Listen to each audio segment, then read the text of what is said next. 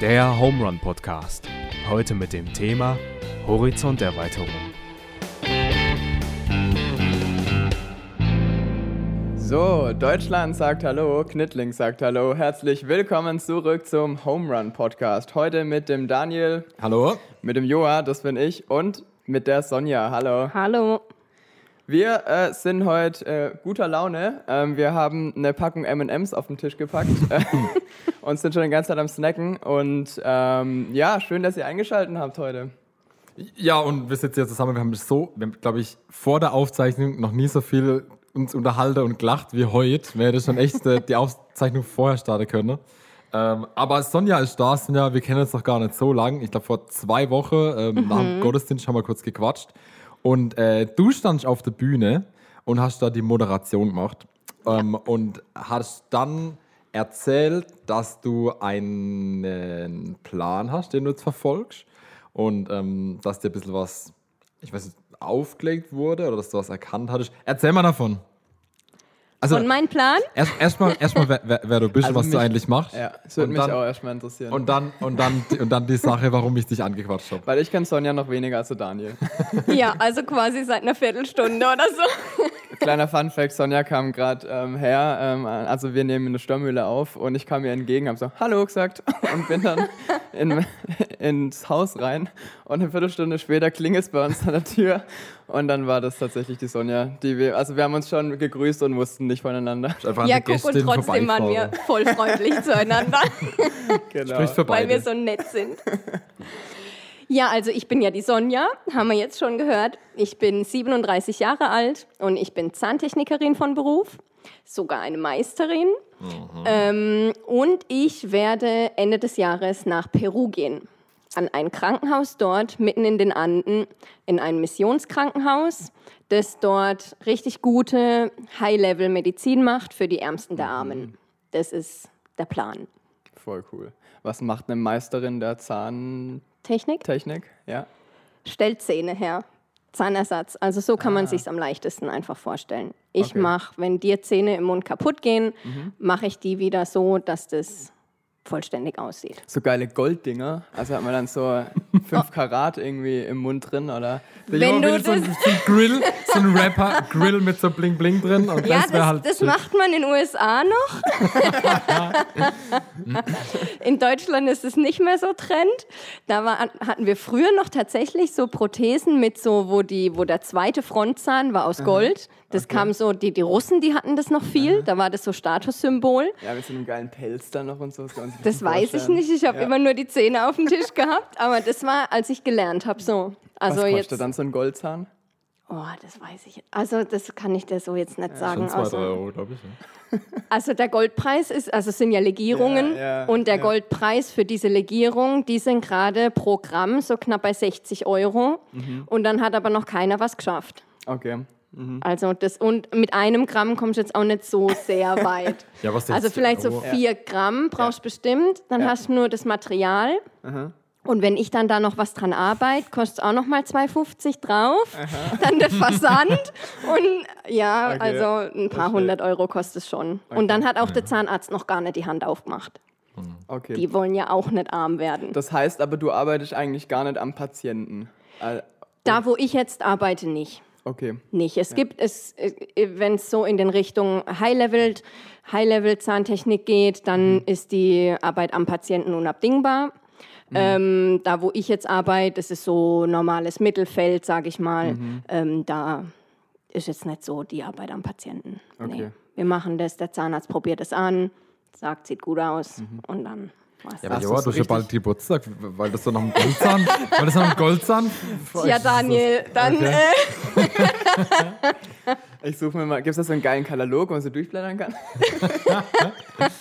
ah, die meisten äh, es sind wahrscheinlich keine Goldlegierungen Zeug. Das ist wahrscheinlich, was ist das dann für ein Material? Ähm, Das ist nicht Edelmetall mittlerweile und es Okay. ist meistens nur noch das Grundgerüst und dann wird es Okay. mit Keramik verblendet und die ist weiß und das ist, was man am liebsten will heutzutage. Man möchte schöne weiße Zähne Ja. und die bekommt man bei uns. verständlich.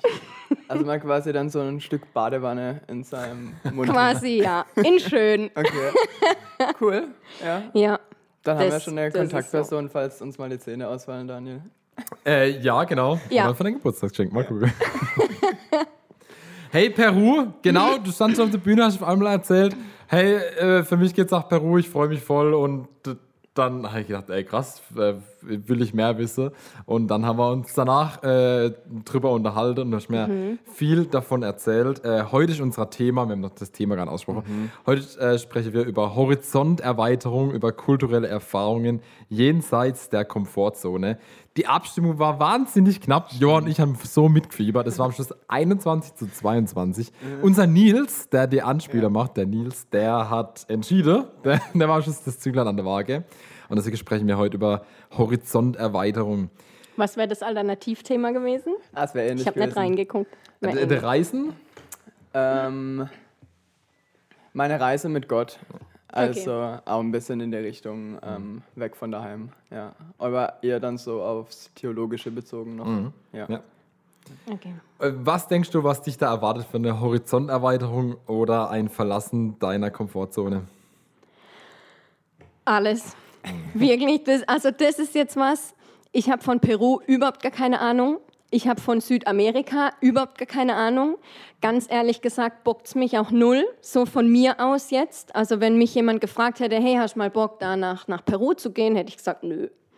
ähm, ich ich kenne mich mit der Kultur nicht aus. Ich pff, musste gucken, wo das ist. Ähm, Das ist immer am geilsten. Wenn- Mit Nepal war es bei mir auch so. Mein Kumpel hat mich angeschrieben, ey, wir können vielleicht nach Nepal nach dem Abi. Ich muss erstmal Google Maps aufmachen. Ja, klingt gut. Ja, sowas, ganz ehrlich. Ähm, ich, ich, also die, ähm, das ähm, Hospital, wo ich hingehe, das heißt die Hospizojana.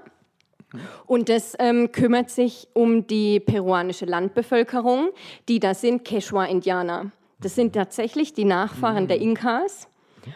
Geil. Und ich habe überhaupt keinen Plan. Ich habe keine Ahnung von denen. Ich weiß, ich weiß über die Inkas nichts. Ich weiß über die Quechuas nichts. Ich weiß nicht, also ich weiß, dass die sehr ärmlich leben und so und sehr einfach und so, aber so einfach kulturgeschichtlich oder sonst irgendwas, keine Ahnung. Ich weiß, dass es in dem Land super viel Korruption gibt und dass das ähm, ich habe dann mal geguckt, hey, wie ist eigentlich da das Wetter? Weil, die, weil das, das Hospital ist recht hoch, also das ist auf 2600 Meter Höhe, Ui, mitten in den ja. Anden. Ja. Und dann dachte ich so, okay, hat es da eigentlich immer Schnee oder was ist denn da los? Ah, nee, ist ja schon auch gar nicht so äh, weit weg vom Äquator. Also es ist da immer, immer recht cool, ist irgendwie immer Frühling so quasi, habe ich den Eindruck. Boah, mega. Das wäre eigentlich genau meine Temperaturzone. Voll meins auch. Ich freue mich voll. Da ist es nie richtig kalt und wohl nie richtig heiß. Und es klingt richtig nice. Es reimt sich sogar. Ja. Jetzt würde es mich aber schon mal interessieren, äh, warum dann Peru, wenn du sagst, also ich muss sagen, ich bin schon eher einer, der sucht sich so eher ein bisschen, ah, die Kultur interessiert mich, da möchte ich jetzt mal hin. Und ich bin auch einer, der, der stöbert dann durch den Thalia und holt sich mindestens einen Reiseführer und blättert dann vorher ähm, ausführlich durch, äh, bis es dann wirklich losgeht. Also ich bin eher so der Typ. Warum, äh, wie bist du jetzt auf Peru gestoßen, ähm, obwohl du jetzt sagst, ähm, Stand jetzt zumindest hast du jetzt nicht wirklich kulturelle Anknüpfungspunkte. Ja, ähm, weil das Thema einfach völlig außerhalb meiner, meiner Denkbox in, mein, in meinen Horizont kam. Ähm, ich habe ein Buch geschenkt bekommen, nicht geschenkt, sondern ausgeliehen bekommen von meiner Mutter, die es vom Papa geschenkt gekriegt hat. Und ähm, das war letzten Oktober, also auch noch gar nicht so lange her. Da hat die nämlich Geburtstag, hat es gelesen und hat dann gedacht, hey, die Sonja, die, weil mich zieht schon auch immer ins Ausland. Ich war schon in Griechenland, das hatte ich mir selber ausgesucht, habe dort einen humanitären Einsatz gemacht und ähm, Aber schon immer verbunden mit einer, ähm, mit einer Arbeit. Also nicht so. Mit einer halbe- Arbeit, ja, aber mit einer Flüchtlingsarbeit. Also Wow, ga, spannend. das hatte gar nichts zu tun mit meinem Job. Okay. Also das war Okay, ja, volles, ja. volles ähm, persönliches Interesse. Davor war ich auch schon mal in Griechenland, da habe ich einfach auch einen anderen Job gemacht. Das Mhm. war beruflich bedingt. Ähm, und mich hat dieses Flüchtlingsthema, das ist eigentlich ein Thema, was mich total umtreibt. Ja. Ähm, und auch eher so diese arabische Kultur. Ja. Also wenn ich es mir aussuchen sollte, müsste, könnte, Mhm. dann ähm, wird mich eher das dahin ziehen. ja. Und äh, jetzt hat also meine Mutter weiß das. Ich bin jetzt seit knapp vier Jahren wieder hier in Deutschland und äh, das fällt mir recht schwer. Immer noch. Und zwar hat mich sehr umgetrieben und die Mama hat mir das Buch gegeben, weil es in diesem Buch um dieses Hospital geht. Das ist das dritte Buch, was der Gründer Ja, genau das geschrieben hat? Hospital jetzt in Peru, wo du Genau, wirst. genau. Ah, okay. Um dieses Dios Pisoiana. Und das ist das dritte Buch, was er geschrieben hat. Und da ging es in den ersten zwei Büchern um die ganze Entstehung Ja. und um die ganzen Wunder, die sie erlebt haben, weil sie haben das, das Krankenhaus aus dem Nichts gebaut. Ähm, die hatten nichts. Und ähm, das dritte Buch ging um die ganzen Probleme, die ihnen da Ja. im Weg waren. Ja. Und ähm, um diese ganze Korruption, um Anfeindungen, um Neid. Und da hat die Mama gedacht, hey, das ist doch irgendwie ermutigend. Gebe ich mal der Sonja. Allgemein einfach. Ja. Was andere mit Gott erleben, vielleicht erlebt sie auch was. Und dann habe ich das angefangen zu lesen, dieses Buch. Ich kannte das Projekt gar nicht.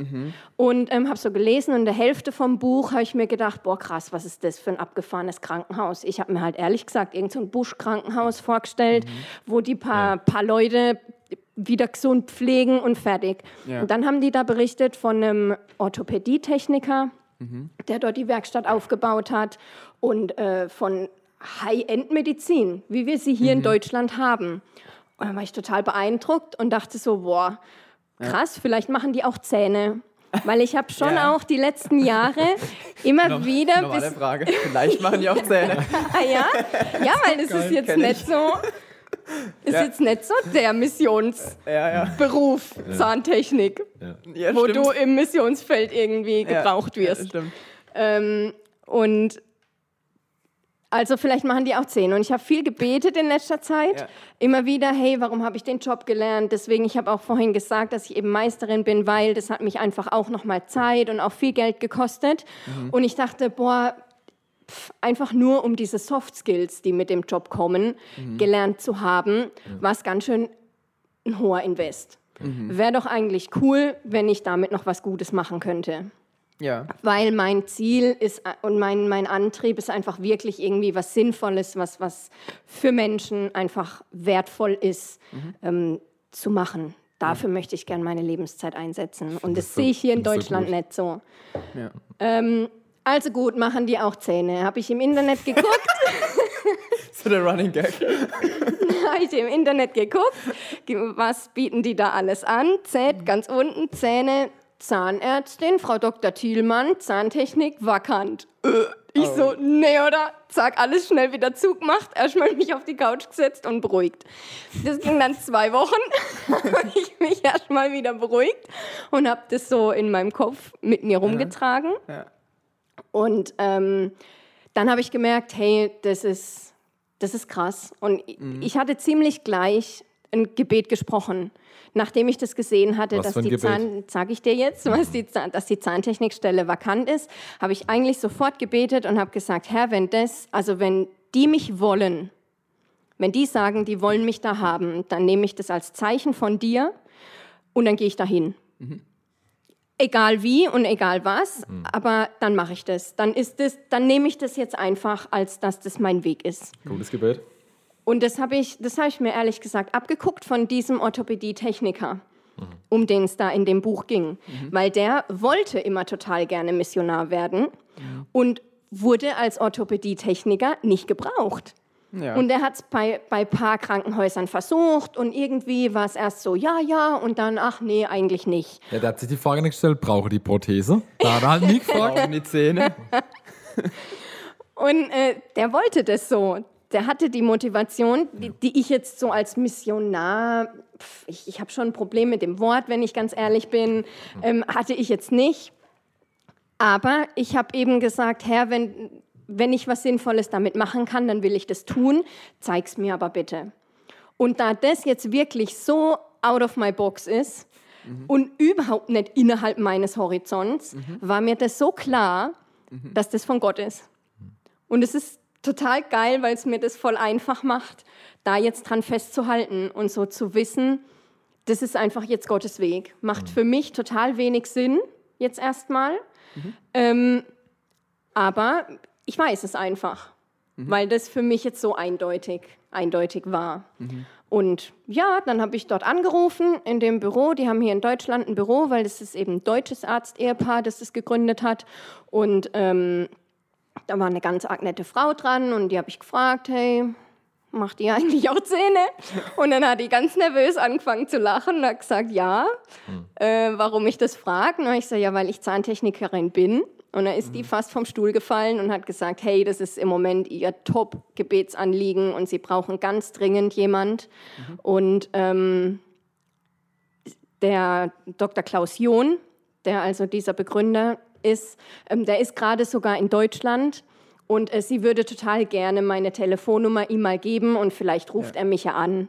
Vielleicht. Wir machen aber jetzt den ganz normalen Bewerbungsprozess und so. Sie schickt mir die Daten zu.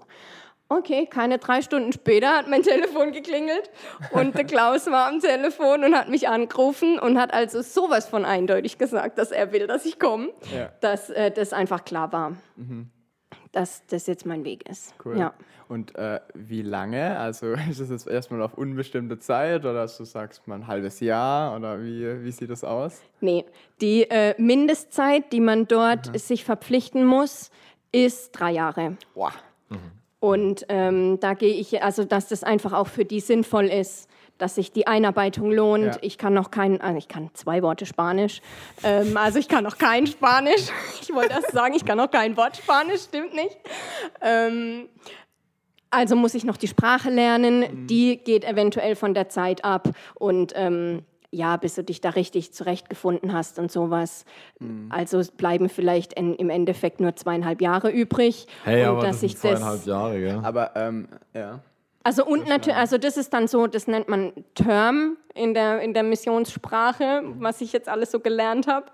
Ähm, das ist dann mein erster Term, quasi drei Jahre. Und ich kann natürlich da bleiben, wenn ich will.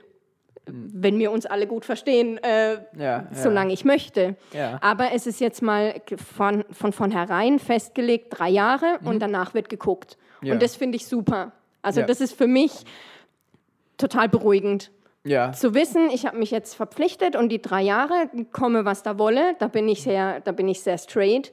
Ähm, die ziehe ich auf jeden Fall durch.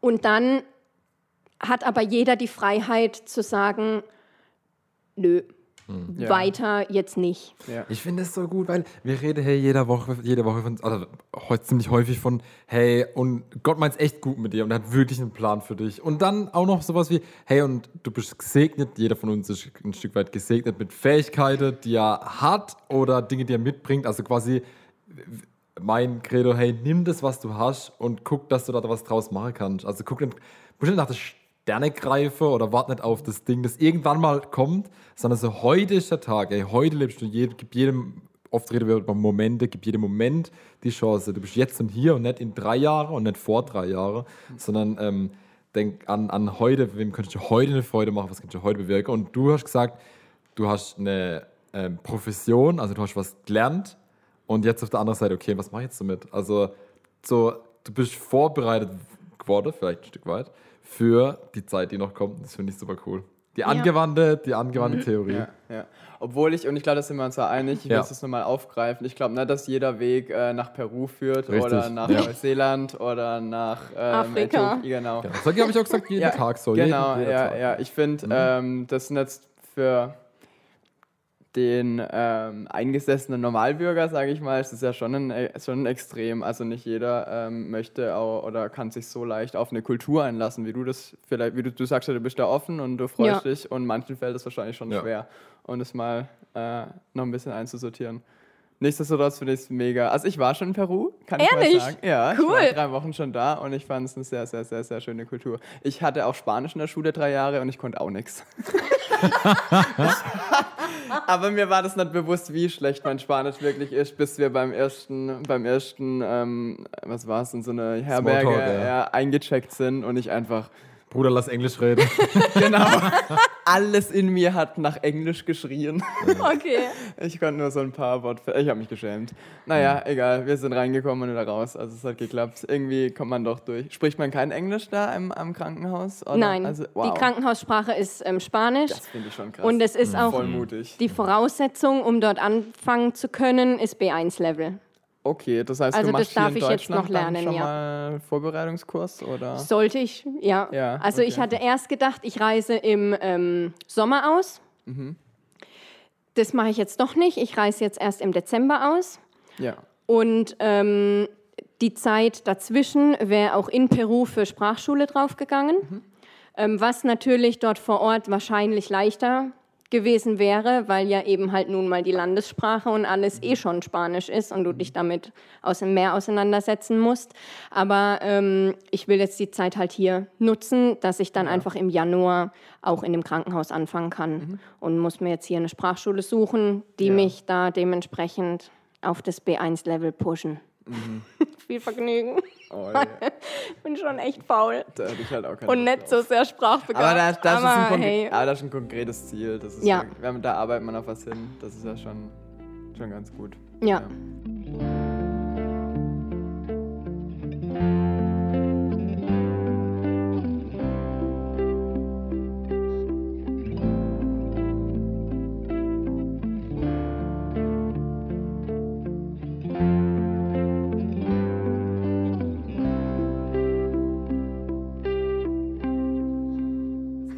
du hast gerade vorhin von der Flüchtlingsarbeit geredet in Griechenland. Ja. Das war nur so ein Nebensatz, aber das äh, fand ich voll interessant, weil das ist für mich, äh, was Daniel meinte, das ist für mich so ein Thema, ah ja, Flüchtlinge und so. Und äh, ich kenne aber sonst, ich kenne eigentlich niemanden, der wirklich vor Ort mal geholfen hat. Äh, Ich habe mal ein paar Links geteilt und ich habe mal da gesagt, hey und, und da, hey. Sea-Watch und so. ja, aber viel, also so vor Ort im Einsatz war ich noch nie. Das würde mich einfach interessieren, was, vielleicht kannst du grob ein bisschen anreißen, was du gemacht hast und wann und wie und ja. Okay. Ähm, grob anreißen war vor fünf Jahren, weiß ich nicht, ob, ob euch das noch was sagt. Da hat Idomeni stattgefunden.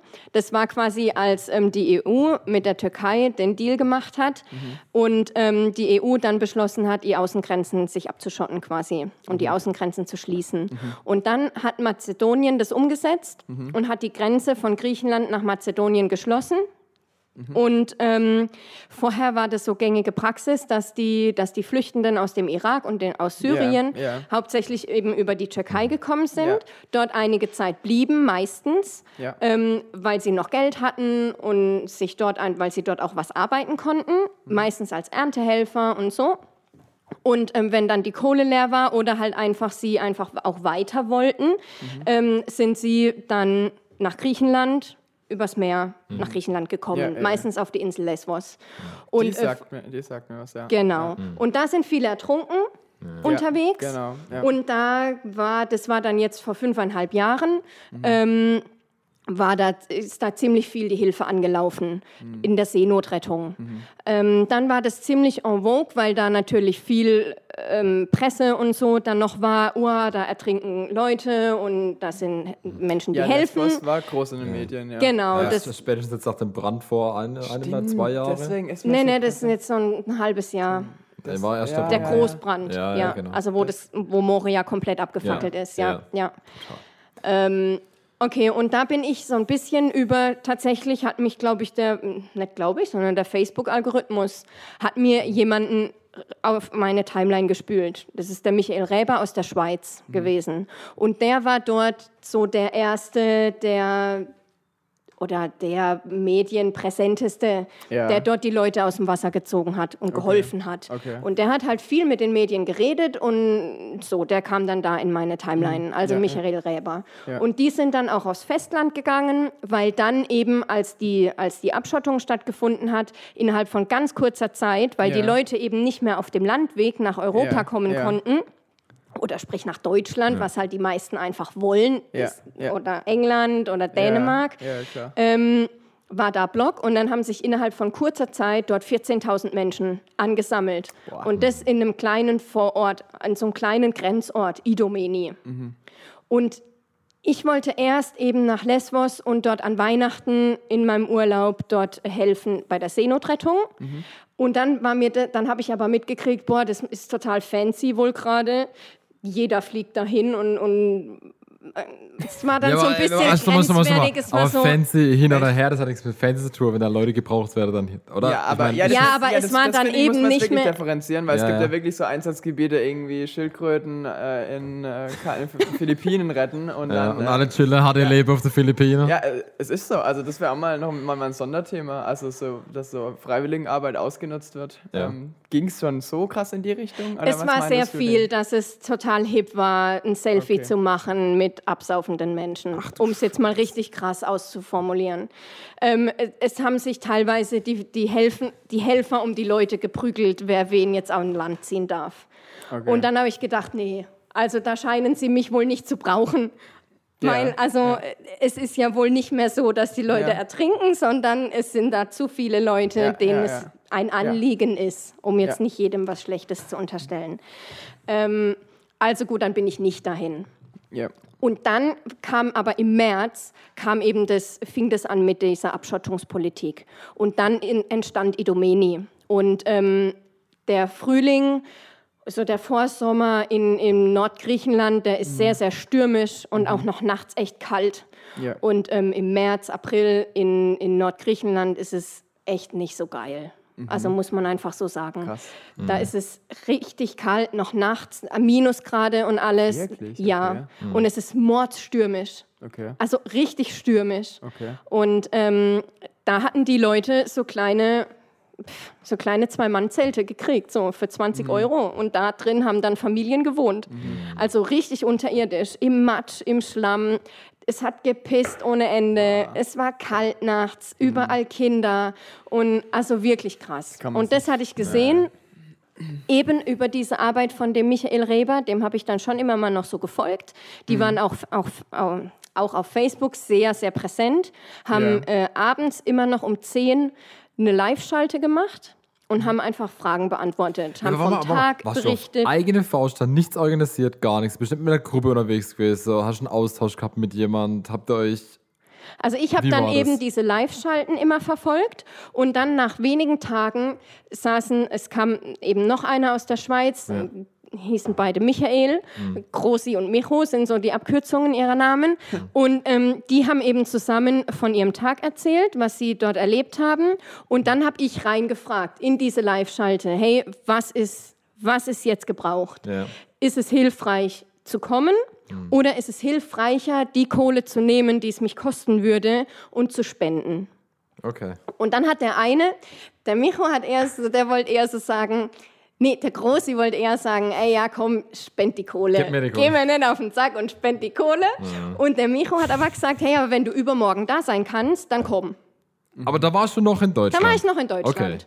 Da habe ich in Offenburg gearbeitet, in Freiburg gewohnt und ähm, habe dann gedacht, ob ich mir schnell überlegt, okay, was ist in der Arbeit gerade los? Äh, war nicht so viel. Ich hatte irgendwie noch zwei Sachen. Ich habe nur, also ich habe mit einer Chef, meiner Chefin zusammengearbeitet. Wir waren ein Zwei-Mann-Betrieb und ähm, Ui, das ist aber dann viel, wenn eine Person ausfällt. ja, auf der anderen Seite wusste ich, es ist gerade nicht so viel los. Und das, was ich jetzt nur machen kann, das kann ich jetzt auch vielleicht am Sonntag noch machen. Keine Goldzahnbestellung von Reichen. Die Oder für Goldbestellung. Geburtstage, für gute. Genau, und dann habe ich meine Chef, das war ja eben dann nachts, und dann habe ich am nächsten Tag mit Herzrasen im Auto meine Chefin angerufen und habe gesagt, du Andrea, ähm, hier, ich würde gerne nächste Woche, also eigentlich morgen oder übermorgen. Mit den Flügen war noch sehr schwierig, weil die noch nicht regelmäßig waren. Der nächste, also es war Samstagnacht, war die Live-Schalte. Sonntags mittags habe ich dann mich ins Auto gesetzt und wusste, okay, die Arbeiten, die kann nur ich, die mache ich noch schnell fertig. Ja. Und der Flug wäre für Dienstag gewesen. Und dann habe ich, äh, sie wusste, dass mich das Thema umtreibt. Und Ja. dann ähm, hat sie gesagt, ja, okay, komm, dann Cool. kommst aber morgen bitte nochmal, dass wir noch ein bisschen ein paar Sachen absprechen. Und dann habe ich da am Sonntag meine Sachen gemacht, war am Montag nochmal da und bin am Dienstag tatsächlich da nach Nordgriechenland geflogen. Und habe mich dann eben diesem Team, Ja. was aber, also kleiner Funfact am Rande, wir waren nie irgendwas. Also wir waren nie ein Verein, wir waren nie eine NGO, gar nichts. Wir waren einfach ein Bunch Leute, von Leuten, von privaten Leuten Boah. Ja. die sich da einfach um diesen Michael rumformiert hatten. Und ähm, ihm einfach, ja, der Typ war, der ist, ich Ja, bewundere den total. Also er hat auch viele schlechte, schlechte Eigenschaften, aber einfach auch echt viele gute. Und er ist so ein klarer und straighter Typ gewesen. Ja. dass du ihm, also sehr militärisch, aber auch, muss man auch sagen, also Ja. Der kommt auch irgendwie, glaube ich, aus dem Militär. Wir, waren richtig, richtig hart durchstrukturiert Okay. mit, mit WhatsApp-Chats, wirklich mit wer Liegestütze wann wo morgens. ist. Ne, die haben wir nicht mehr geschafft, weil da ging es echt früh los. Wir sind lang- morgens um ja. fünf raus und haben Wasserflaschen in die Zelte verteilt, Mhm. weil, die, also weil Verteilungen öffentlich nicht möglich waren, weil da so viele Menschen waren. Wir haben Mhm. Holz dahin gebracht, das war teilweise fast lebensbedrohlich, weil wenn so eine 10 Tonnen Holzlieferung runterprasselt und keiner ein Stück Holz hat und da hunderte von Menschen angerannt kommen. Also das waren schon harte Szenen. War der im Austausch mit der Politik? Habt ihr irgendwie einen Austausch gehabt, wo dann. Also, ich, ich finde, wenn sowas dann rauskommt, dann müsste doch Alarmglocke Glocke schlagen. Mit also mit welcher Politik Hey, meinst egal. Wenn selbst, selbst du könntest das, du könntest das selbst hier sagen, ey, ich bin deutsche Staatsbürgerin und Freunde, schaut's euch an, ich bin mit dabei, ich finde, das ist was ganz, ganz anderes. Wenn, man- wenn ich jetzt das von dir höre, dann ist das für mich Viel näher dran. so nah dran. Ja, ja. Und wenn ich das im Fernsehen sehe, denke ich mir, hey, das ist brutal schlimm. Und es ist 20.15 Uhr und äh, da kommt der Tatort. Weißt Ja. du, was ich. Aber das ist wirklich krass, weil du, du bist ein Mensch, der jetzt so schnell umschaltet und Ja. dann berührt sich kurz, aber bei sowas ist so nahbar und hat dann, also nochmal das Politikthema, habt Ja, ihr also- gar keine Chance gehabt? Also da bin ich mittlerweile sehr desillusioniert. Schade. Und ich will jetzt da nicht der Pessimist sein und irgend, ja, hier schlechte Stimmung machen, aber das war jetzt vor fünf Jahren. Ähm, um fair zu sein, zwei Tage bevor ich da hingekommen bin, war, das ging auch sehr durch die Medien, war Norbert Blüm da. Ähm, und der hat dort tatsächlich eine Nacht ja in einem Zelt übernachtet. Das war recht medienwirksam und einfach ein ganz nettes, ein ganz nettes Statement. Ähm, aber wenn man jetzt die letzten fünf Jahre anguckt, dann ist einfach alles immer schlimmer geworden, anstatt besser. Und ähm, mit der Politik zu sprechen, ich, ich ähm, bin, wie gesagt, immer noch da sehr dran und recht nah am Thema. Nicht mehr ganz so wie, wie früher, aber ich verfolge es immer noch und ähm, habe da auch noch Freunde in dem Bereich.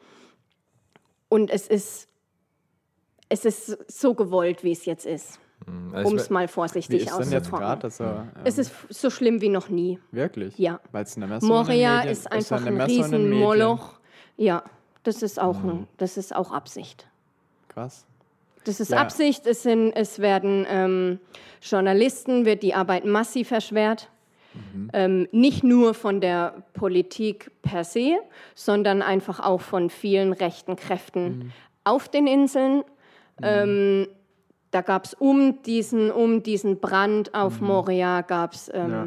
Ganz schlimme Auseinandersetzungen, wo Menschen Ja. wirklich in Lebensgefahr waren. Auch eine Freundin von mir, Ja. ähm, die dort nachts um ihr Leben gefürchtet haben Ja. ähm, und, und massiv angegriffen wurden. Und es ist auch meines Wissens immer noch nicht geklärt, wer denn jetzt dieses Camp im Endeffekt angezündet hat. Es wird zwar gesagt, dass es die Flüchtenden waren, aber Ganz ehrlich, im Endeffekt ging es unglaublich viele Menschen schlecht und Ja, ja. also Da, da Schuldige suchen. genau. Root Cause hin oder her, aber Leute sind okay Auf jeden Fall, dieses neue Camp ist einfach noch abgefuckter als Ich das glaube, das vorher. ist auch Mhm. eines der Nebeneffekte von Corona, dass Corona so breit in den Medien ist, dass es einfach andere ähm, wichtige Dinge auch verdrängt. Verschlingt, ja. Mhm. ja. Oder ja, verschlingt, ja, genau. Das ist schade. Die Seenotrettung wird aktiv auch aus Deutschland heraus behindert.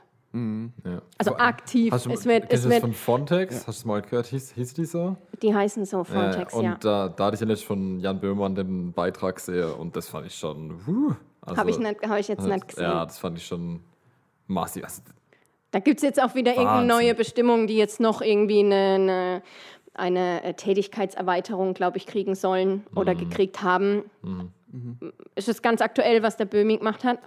hey, ich würde sagen, pff, sechs Wochen her, das Ah, okay. fünf, fünf, sechs Wochen. Ja, okay. Ja, aber wurde halt echt. Also halt aktive Vorgehen, hey, irgendwelche Ja. Welle erzeuge, Leute wieder zurückschleppe Richtung Ja. Festland und einfach auch ein, ein Nicht-Eingreifen und gezieltes Verhindern und einfach, hey, das ist halt, ja, ist Krass. Menschen, Menschenrechtsverletzung. Zuschauer wie Menschen sterben. ja. Das ist die Realität. Was mich noch interessieren würde, weil, ähm, also ich war auch schon auf einer längeren Reise mal ähm, und mich würde so ein bisschen interessieren, ähm, wie das deine Sicht auf Gott und vielleicht auch so dein, dein pers deine persönliche Reise mit Gott, ähm, sage ich es auch gern, verändert hat. Ich kann mal kurz von mir erzählen, nämlich als ich ähm, in der Mongolei war zum Beispiel und ich da mit ähm, so mit den Menschen dort vor Ort gelebt habe, ähm, zwei Wochen, so einen Einblick bekommen habe, da habe ich gemerkt, wie weit die Menschen ähm, weg sind von unserer Kultur, ähm, wo wo auch ähm, Gott, äh, also mein persönlicher Glaube mit rein, also wie weit sie eigentlich von meinem, ähm, vom, von so meinem Verständnis weg sind. Ja. Und das hat mich so ein bisschen erschüttert. Also ich, ich habe jetzt einen Abstand dazwischen und ich kann es für mich, äh, für mich einordnen. Ähm, aber mich hat es damals so ein bisschen erschrocken. Die haben noch nie zum Beispiel ähm, von, von Jesus gehört. Also wirklich noch nie. Weißt du, das ist nicht so. in Okay. Deutschland, Da, ich, da begegne ich einer Frau, die ist vielleicht 60, 70 Jahre alt und ich komme da rein als aus ähm, Europa Ja. und, ähm, und wohne da, da mit im Zelt. Und ich fand es irgendwie krass, wie weit, also da habe ich das gemerkt, so global gedacht, ähm, wie, wie vielleicht auch Kultur und mein persönlicher Glaube so ein bisschen zusammenhängen und so. Also für mich hat es da viel, viel, viel aufgerüttelt. Ähm, Ja, Au- viel Werte, für die auch verankert sind bei uns. Allein schon Genau, im ja. Grundgesetz. ja, Ja, ja, ja. genau. Und dann warst du herausgefordert in deinem persönlichen Glauben? Genau, ich Oder war, genau. so au- will ich's- aus welcher, also auf welche Art? Naja, ich finde, ähm, ich formuliere es mal so, wenn äh, davor war für mich so, okay, wir haben hier Gottesdienste und ähm, wenn jemand zum Beispiel nicht zum Gottesdienst kommt, dann ist es seine Entscheidung, Ja. dann ist es okay, ähm, schade. Er kann aber auch, wie er will, weil es Genau, sein Glaube ist sein Ding, ohne. äh, sein Ding, er ist sein- nicht, genau, nicht besser ja, oder schlechter ja, dadurch, ja. sondern das ist Bei sein den Ding. Menschen, die da halt in der Mongolei gelebt haben, da hab ich gemerkt, die, die leben ihr Leben, alles in Ordnung und sie leben und sterben und kriegen es dann einmal, also weißt du, was ich meine? Also die bekommen nicht mal die in Berührung damit. Und das hat mich so ein bisschen äh, ins Nachdenken gebracht. Ähm, auch, äh, ich formuliere es jetzt mal, also wie so, so wie kann ich mir auch vielleicht so Gottes, Gottes Handeln, Gottes Gericht vorstellen oder Gottes oder das, das Leben nach dem Tod. Also bei mir kommt da so ganz, da hat Ja. so, so eine ganz viele, so ganz viele Ketten ausgelöst. Ähm, das was so, was, was ich damals, was es damals für mich aufgerissen hat. Also ich bin recht, ich bin glaube ich recht liberaler. Ähm, also ich würde, ich würde sagen so, so Menschen. Also ich würde, mein Credo ist so ein bisschen, ich die Menschen, ähm, so ein bisschen dieses Allversöhnung, dass Gott alle Menschen annimmt, auch so, äh, so wie sie sind und auch so wie sie vielleicht, wenn sie Gott nie, also wenn sie so dieses christlich-theologische nie wahrnehmen, dann ähm, wie immer man sich das Leben nach dem Tod vorstellt, sind die da genauso aufgehoben wie jetzt ich oder jemand anderes.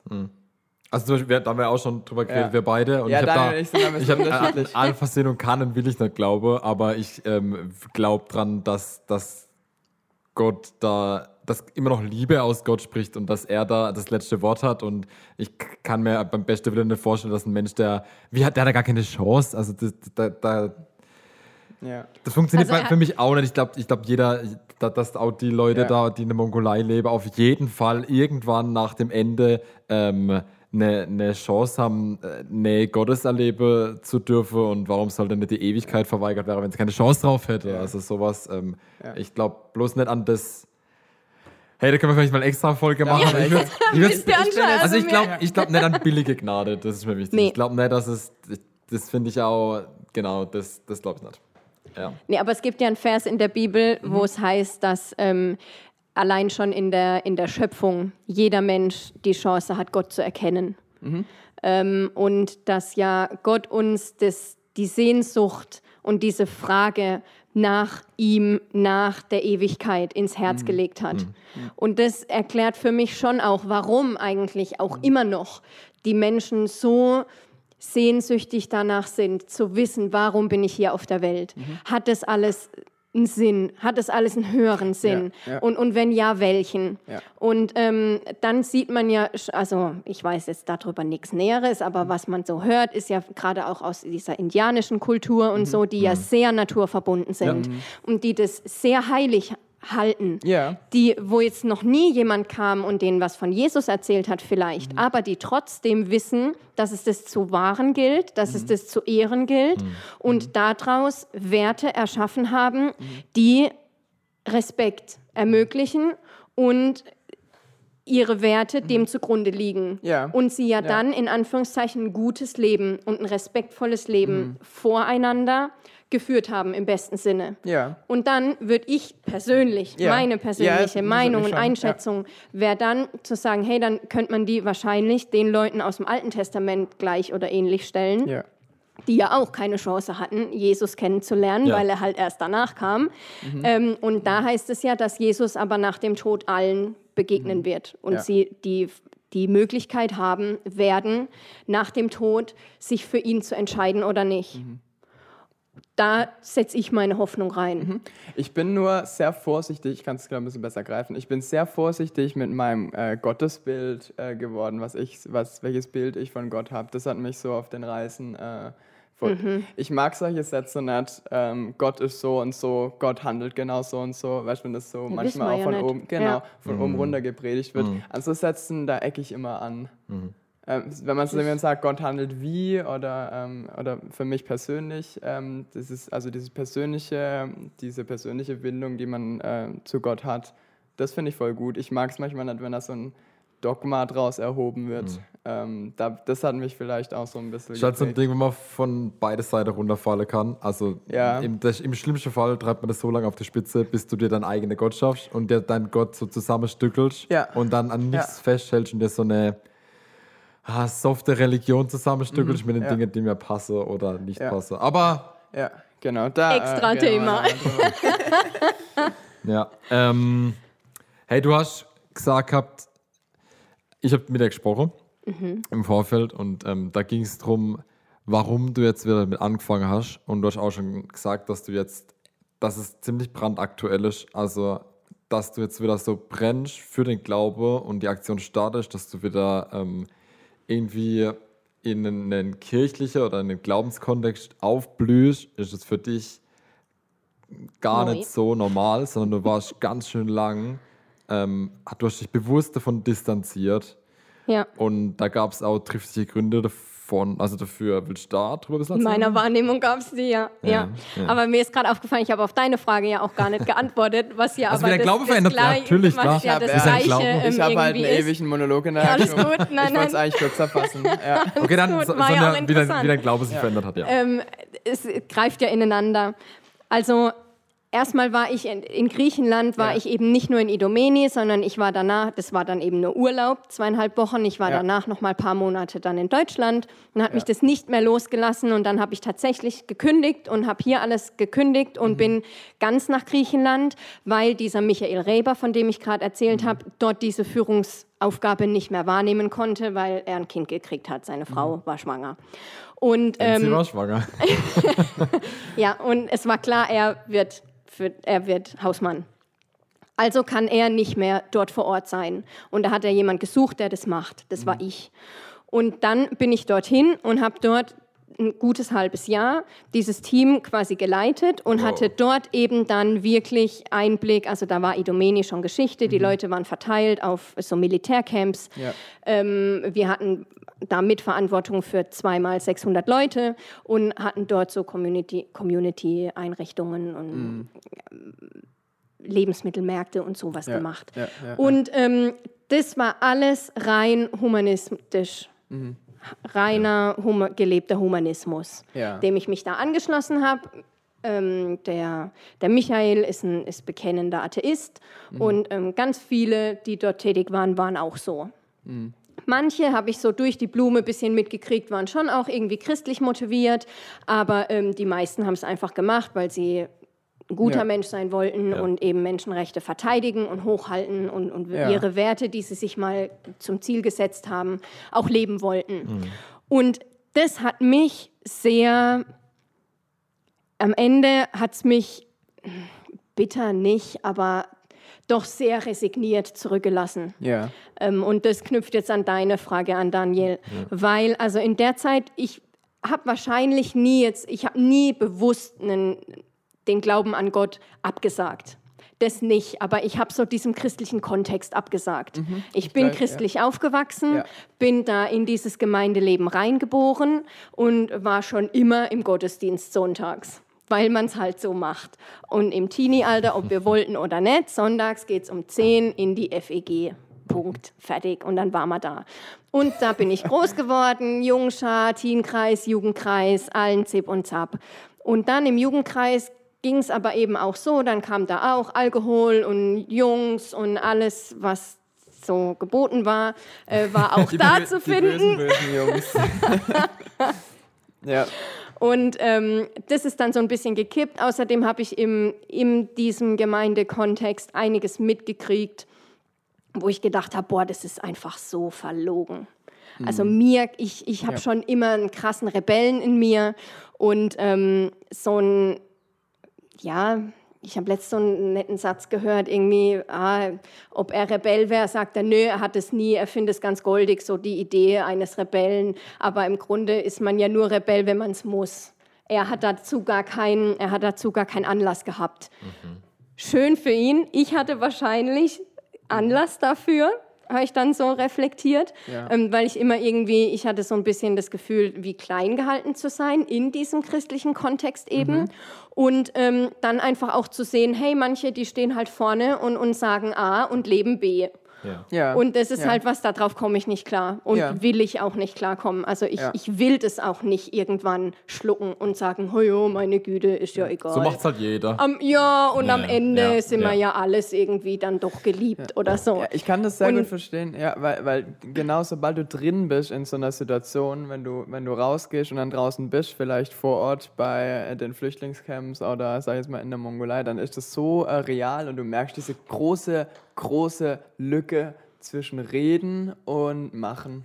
Ich finde, die wird einem da so bewusst. Also so ging es mir auch. Mhm. Ja. Ähm, und das ist das, was du, glaube ich, gerade beschrieben hast, oder? Ja, ha ja, und man müsste ja mal und oh ja, das ist ja schon Ja. arg schlimm. Ja. Und dann spende ich 5 Euro und dann habe ich damit mein Gewissen beruhigt. Ja. Das, ähm, ich, will, ich will das wirklich nicht, nicht schlecht machen, weil am Ende haben wir dort in Griechenland und ich ja auch jetzt zukünftig dort in Peru. Ja. Ähm, meine Arbeit ist 100% spendengetragen, sprich es braucht Leute, denen das Ja. am Herzen liegt und denen das wichtig ist und die sagen, hey, ich bin vom Typ her nicht so, dass ich mein Leben einfach aufgebe und, und meinen Job kündige und Wohnung und so und mich da auf was Neues einlasse. Ich will das nicht und das ist völlig in Ordnung. Ja. Das ist mir ganz arg wichtig, das auch mal zu sagen. Das ist total in Ordnung, hier auch ein Stück vielleicht in seiner Komfortzone rein örtlich zu bleiben.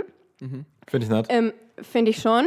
Dann aber Find zu sagen, auch. hey, ich, ich verlasse die Komfortzone vielleicht in dem Hinblick und ähm, lass es mich was kosten.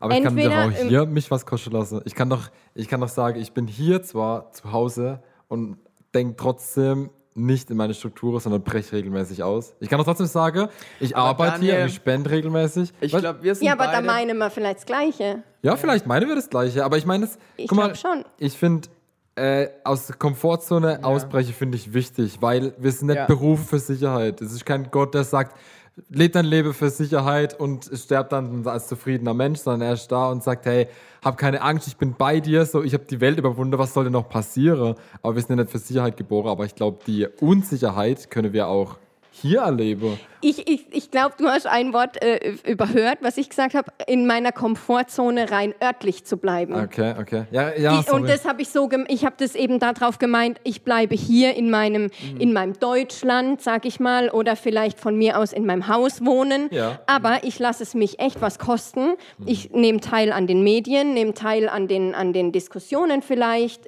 informiere mich. Ja. guck außerhalb Deutschlands, was gibt es noch, oder guck auch innerhalb Deutschlands, wer ist hier eigentlich schon alles angekommen, oder gibt es auch arme Deutsche oder whatever. hey, oder was macht mein Nachbar? Und genau, Ich finde begegne. aber auch schon, ja, oder auch schon ein Ehrenamt oder so, ja. boxt Ja. dich aus deiner Komfortzone raus. Ja, ja. Okay, jetzt haben wir es für mich gerade ein bisschen sortiert, weil ich wollte gerade vorhin mal ein bisschen drauf anspringen. Ich glaube, wir sind beide vom Typ, also wir sind gerade alle so, alle drei, die wir hier gerade am Tisch sitzen, du am meisten so ein bisschen Ja. extrovertiert und so nach außen hin.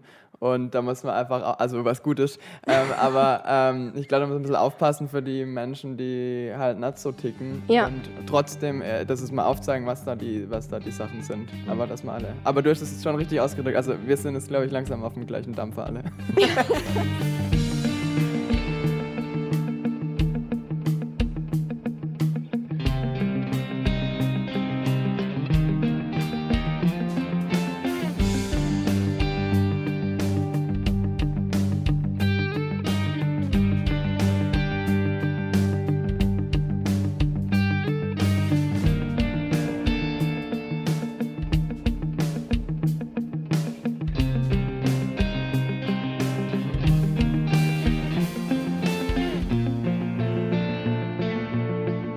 hast gerade über die Zeit erzählt, in Ja, der viel genau. passiert ist in deinem Leben und du hast so gemerkt, ey, du bist eine Rebellin steckt in dir und Ja. Dinge passieren um dich rum und alles um dich rum, das Kirchliche war für dich falsch, weil die Leute haben A gesagt und B gelebt. Ja. Soweit war Ja, Das und das hat spannend. mich total, also das hat mich voll abgeturnt und Ja. hat dann im Ende zu einem krassen Ausbruch geführt mit 18, weil da darf man ja dann machen, was man will.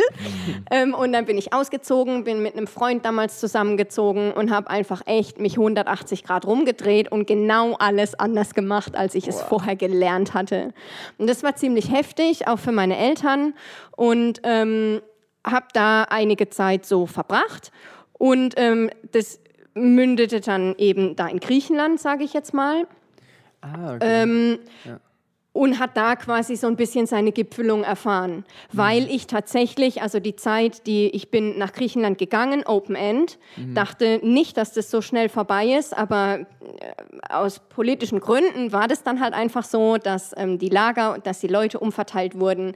Dann bin ich äh, nach Malta gegangen, äh, für die Seenotrettung da zu sein. Dann wurde die Seenotrettung kriminalisiert und dann war einfach für mich da fertig. Ja. Dann äh, gingen die Spenden massiv zurück, weil Ja. die Medienpräsenz weg war. Ja. Und äh, dann war so meine Frage, hey, was, was ist jetzt für mich eigentlich dran? Mhm. Ich saß auf Malta, hatte zwei Hunde, die ich da in Griechenland geschenkt gekriegt habe und Mhm. kein Plan, was mit meinem Leben los ist. Und war irgendwie Anfang 30, na, Mi- an- Mitte 30. Mhm. Ähm, hat kein Job, kein Geld, nix. Einen kleinen VW Polo, zwei Hunde und sonst nix. ja. So, und dann äh, kann schon sein, dass ich irgendwie gebetet habe. Nicht so wirklich, aber ich wusste, irgendwo gibt es ja, Gott. Ja, ja. Und ähm, dann habe ich ein ziemlich geiles Jobangebot gekriegt, äh, wieder in der Zahntechnik. Und bin dann nach heute, der hat mich von Malta weg, ohne mich zu, zu, zu sehen, zu wissen, was ich tatsächlich kann. Wir hatten uns sechs Jahre vorher auf einem Kurs mal kennengelernt. Ähm, und der hat in einer Klasse gearbeitet, wo ich, also auf einer Qualitätsklasse, wo ich immer hin wollte. Und habe gesagt, hey, das, was du machst, kann ich noch nicht, aber ich will es lernen. Willst du mir das beibringen? Und dann hat er gesagt, ja, dann komm, Kurzversion. Und dann bin ich dahin und habe dort ein Jahr gearbeitet. Dann hat es nicht so gut funktioniert mit uns. Dann bin ich dort arbeitslos geworden und dann bin ich wieder hier in den Karlsruher Raum gekommen. Und dort in Reutlingen, das war eine richtig, also das war wirklich eine schlimme Zeit eigentlich, Ja. weil ich kam komplett frustriert, desillusioniert und auch richtig, richtig aggro. Muss man sagen. Richtig aggro kam ich hier in Deutschland Ja, an. Mich ja. hat alles einfach nur angekotzt, um es Ja. nett zu formulieren. Ähm, mir gingen die Leute hier so auf den Sack. Mhm. Ich habe mit dem Ganzen nichts anfangen können mehr. Ich habe nur noch mal locht, Was gedanklich Ähm, woanders. war gedanklich woanders, Mhm. hatte dann noch diese Hunde, die, die einfach mein Leben komplett eingenommen haben, für die ich aber Verantwortung übernommen hatte und gesagt, ja, jetzt kannst du auch nicht einfach weggeben. ja. Ähm, und ja, es war einfach echt Ja. hart. Ja, ja. Und ich habe so gemerkt, der Humanismus bringt aber am Ende auch nichts. Mhm. Also, weil der rettet am Ende auch nicht die Welt. Sonst hätte er es ja gemacht oder würde es ja jetzt machen. Mhm. Also sonst müsste es ja besser aussehen, weil ich habe ja wirklich viele Leute kennengelernt, Mhm. die grundmotiviert sind, die teilweise wirklich ihr Leben gegeben haben. Mhm. Alles, was sie hatten, die, die jetzt ruiniert sind, rein finanziell, wahrscheinlich auch emotional, ähm, was wirklich harte Schicksale sind von Ja. Menschen, die aus besten Motiven dahingegangen sind Ja, und ja. die einfach fertig sind jetzt. Wo ich so sage, okay, also das ist es auch nicht. Und dann habe ich ein Buch, habe ich ein Buch Ja. gekriegt von meinen Eltern zum Geburtstag äh, von Leo Bigger, der das ICF in Zürich gegründet hat mit seiner Frau zusammen. Und da über dieses Buch tatsächlich bin ich wieder, bin ich wieder an den christlichen Glauben gekommen und habe irgendwie, also ich erinnere mich gar nicht mehr genau, Mhm. aber das muss sehr banal, also so banal muss es gewesen sein. Ja. Aber das Buch hat mich echt zurückgeholt, wo ich dann Ja. auf der einen, also ja, das ist ein kritisches Wort, aber tatsächlich ist es irgendwie mein Extremismus in, in der Sicht, Ja. dass ich sage, hey, ich will einfach mein Leben geben für, für was Gutes. Mhm. Kennst du den Shane Claiborne? Nein. Nicht? Der ist ein Ex Extremist, Extremist für Jesus. Also Extremisten für die Liebe, oder? Extremist für Liebe, wenn man das sein Titel heißt, äh, ich muss verrückt sein, so zu leben. Also echt Buchempfehlung, ich muss verrückt sein, so zu leben. Und der sagt halt, ähm, hey, er sieht zwar, dass, also er weiß, dass die Leute glauben, aber er sieht es nicht. Also er sieht wenig Auswirkungen Ja. von dem Glaube und er hört viele Leute, die von sich behaupten, es wäre Christ, aber er kennt keinen einzigen. Hat er halt ganz krass behauptet. Und Ja. er sieht halt, er hat ein bisschen die Kirche beobachtet in den USA und beschreibt dann halt äh, verschiedene Sachen. Und was für Aktionen er da startet, wahnsinniger Typ, unglaublich krass. Und ähm, auch er ist irgendwann in Situationen, wo er erwarten muss, weil er nicht mehr hat. Er hat nichts mehr. So wie du vielleicht damals auf Maltag gesessen bist. Er, er ist da gesessen und hat halt nichts mehr um sich herum gehabt und war komplett angewiesen auf Gott. Und da versorgt ihn Gott. Also ich finde, das ist ja wie, wie Elia, der, der auch da sitzt und leer ist. Er kann nicht mehr. Er kann nicht mehr. Er, er, er kann nicht mehr laufen, er kann nichts mehr und Gott versorgt ihn mit dem Nötigsten. Ja. Hey, Im Laufe der Geschichte wird er irgendwie von Rabe bringen ihm Essen und irgendwie er kriegt noch, er, er, genau, er geht zu einer Witwe und, ähm, und die Witwe hat nur noch Material. Das kenne ich. Ja. Das Brot hat nur noch Mehl Das, das Brot, ja. Wa- und Wasser ja. und dann und das Material reicht für eine Mahlzeit und die Witwe hat noch einen Sohn und dann sagt er mach mir ein Brot Ja. und dann macht er macht sie ihm ein Brot weil sie Gott vertraut und dann ist noch Öl drin also Öl genau Öl und Mehl was und dann Ja, ist und noch es Mehl geht drin nie und es geht gell? nie aus und wir Ja. sind zwei Wochen da und dann ich finde äh, das ist Wahnsinn wie Gott da versorgt also ähm, Ja. was wir vielleicht hier äh, wenig notwendig haben aber Ja. ich, zurück zu dir, du hast gemeint gehabt, der Humanismus hat ein Ende und kann im Endeffekt die Welt nicht retten. Ja. Und du hast das Buch gelesen. Das ist übrigens, das ich übrigens gar nicht gefeiert habe, das finde ich auch so krass. Ich habe das äh, Löwenherz, das Buch auch gelesen. Und, Okay. äh, und ich habe, ja, ich, ich fand es okay so, aber mich hat es gar nicht gepackt. Deswegen finde ich es so cool, Ja. wie, wie Ja. das Leute unterschiedlich anspricht. Und äh, das finde ich, okay, genau. In, so, in so Situationen halt. ja, voll. ja. ja. Mhm. Und du hast das Buch gelesen und dann? Was ist dann passiert? Nächste Schritte? Ja, und dann habe ich einfach irgendwie nochmal neu Jesus mein Leben gegeben. Wahrscheinlich. Also wie gesagt, ich erinnere mich jetzt an keinen Akt, ähm, aber so war es und habe ge hab gewusst, wahrscheinlich war es in mir einfach so ein Wissen, hey, das andere bringt es einfach nicht. Und, und es gibt aber was, was es, es bringt, weil ich, also ich bin dann auf YouTube und im Internet rum und habe halt geguckt, hey, was für Leute gibt es. Allein auch schon Leo Biggert, die Geschichte von den beiden, von Susanna und Leo, finde ich ja auch schon krass, wie die da diese Kirche gestartet haben und es sind einfach auch ganz normale Leute. So, und ähm, das war eben auch immer mein Gedanke, ha ja, wenn ich dann früher von Missionaren oder von irgendwie Leuten, die da was gestartet haben, dachte ich, ha ja, die sind entweder halt ultra schlau oder halt irgendwie reich oder irgendwas und ich bin beides nicht. Super. Aber, guck mal, und, aber und, letztes äh, Mal in, in der Predigt am Sonntag hieß es, dass Gott hat ja, jeder, jeder, es gibt einfach Ressourcen, die da sind. Und wie wirkt Gott? Oft einfach durch Menschen. Und er Ja. hat nichts Besseres als uns. So, Ja. er, er, muss mit dem arbeiten, was er hat. Ja. Und dann sind halt wir das so per- unperfekt, wie wir auch immer sind und so fehlerhaft und Ja. so äh, schuldig, aber, ähm, aber mit dem muss er arbeiten. Das hat er halt Ja. von Gott. und, und, ja, aber ähm, er ist das- ja auch möglich, also er macht es ja auch möglich, uns da. Und genau, und das, das wollte ich jetzt sagen, dass er auch ausstattet. Das heißt Ja. nicht, dass wir dann, wir sind ein Haufen Pfeife und er schickt uns mal auf große Aufgabe. Ähm, sondern er ist mit dabei und kann Wunder bewirken. Ja. Mhm. Ja. Ja, und, und er macht uns einfach fähig. Ja. Und da bin ich auch gerade aktuell einfach herausgefordert, weil ich merke, hey, mich, in, mich, mich interessiert und reizt schon auch sehr so dieses weltliche Wissen, Philosophie und Psychologie und boah, ich kenne mich da so schlecht aus und, und will es aber irgendwie besser verstehen, will das Zusammenleben von Menschen besser verstehen und habe dann gerade letzt wieder den, den, den Bibelvers gelesen, hey, verlasst euch nicht auf diese weltliche Philosophie, sondern verlasst euch auf den Glauben und auf Gott allein und richtet euch danach aus. Wo ich so denke, boah, ja, manchmal habe ich da aber gar keinen Bock drauf, sondern ich will es halt einfach wissen, was, was sagen die Menschen, weil ich auch den Menschen in unserem Land oder in egal welchem Land so begegnen will, wie es ihnen was hilft, weil ich nichts schlimmer finde als so, so frommes Rumgelaber, wo du dann merkst, ja, okay, der, der hat da wohl irgendwie einen Glauben, aber am Ende denkst irgendwie ein echter dann Schatten. So, und, und das will ich halt nicht. Ich hatte immer mega Angst davor, so, ein- so, ein- so ein komischer, frommer Spinner zu werden und zu sein. Und das ist, finde ich ganz schlimm, Ja, aber ja.